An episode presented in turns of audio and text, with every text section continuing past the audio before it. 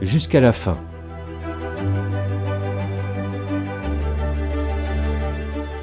Ce podcast est produit par le Centre national Fin de vie, soins palliatifs.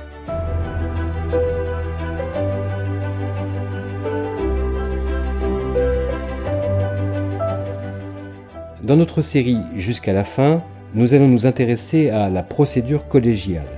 Un expert va répondre aux questions que nous nous posons sur les procédures et les dispositifs en vigueur. Mais avant l'entretien, écoutons le témoignage de Nicolas et du médecin de son père, Léonard.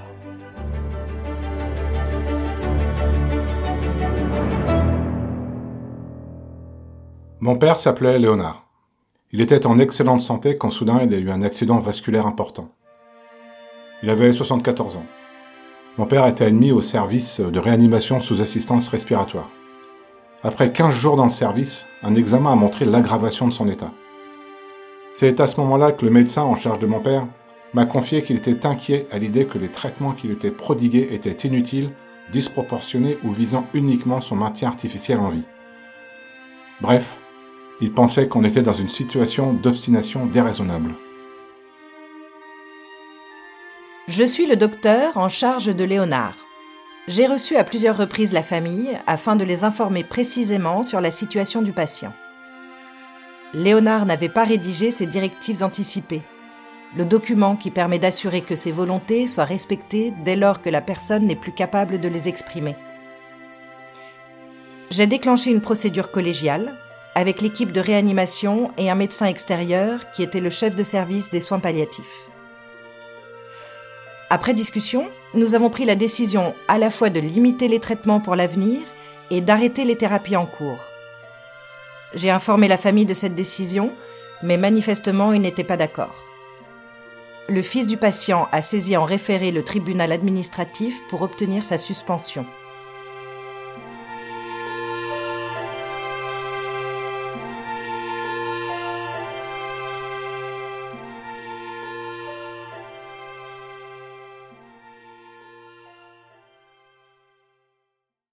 Après le témoignage de Nicolas, allons plus loin sur la procédure collégiale. Quels sont les dispositifs et les procédures? Notre expert nous répond.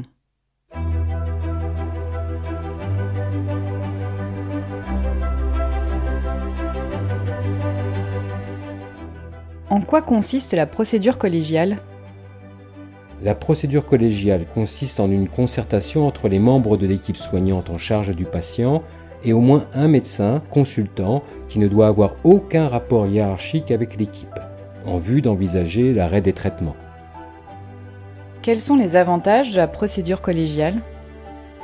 La procédure collégiale en soins palliatifs est une démarche qui favorise les échanges, permet une meilleure prise en compte des valeurs et des contraintes des parties prenantes, participe à la diminution du stress des soignants et favorise une décision partagée. La procédure collégiale vise à permettre une meilleure connaissance des points de vue de la personne concernée, de ses proches et des soignants impliqués. Elle nécessite d'interroger au préalable les volontés du patient par ses directives anticipées si elles existent, ou à défaut sa personne de confiance ou à défaut ses proches. Au terme de cette délibération collégiale, la décision finale revient à la seule responsabilité du médecin en charge du patient. Est-ce que cette procédure collégiale est obligatoire? Oui, absolument.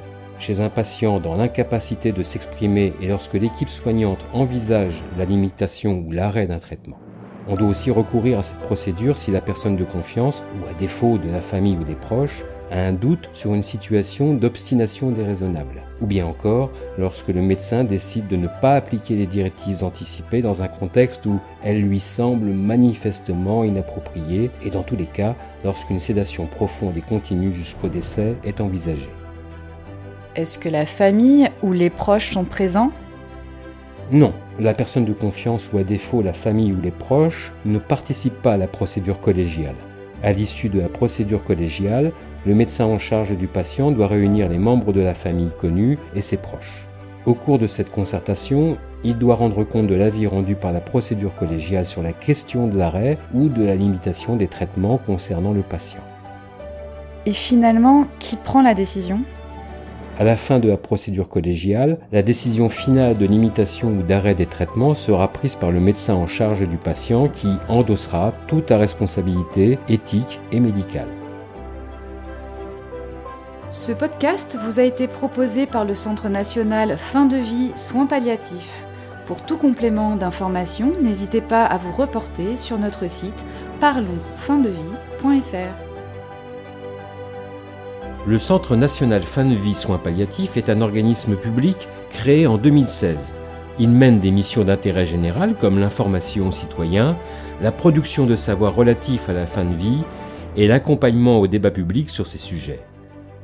Dans son positionnement non partisan, il est le lieu de rencontre pour toutes les parties prenantes qui interviennent dans ce moment si spécifique qu'est la fin de vie.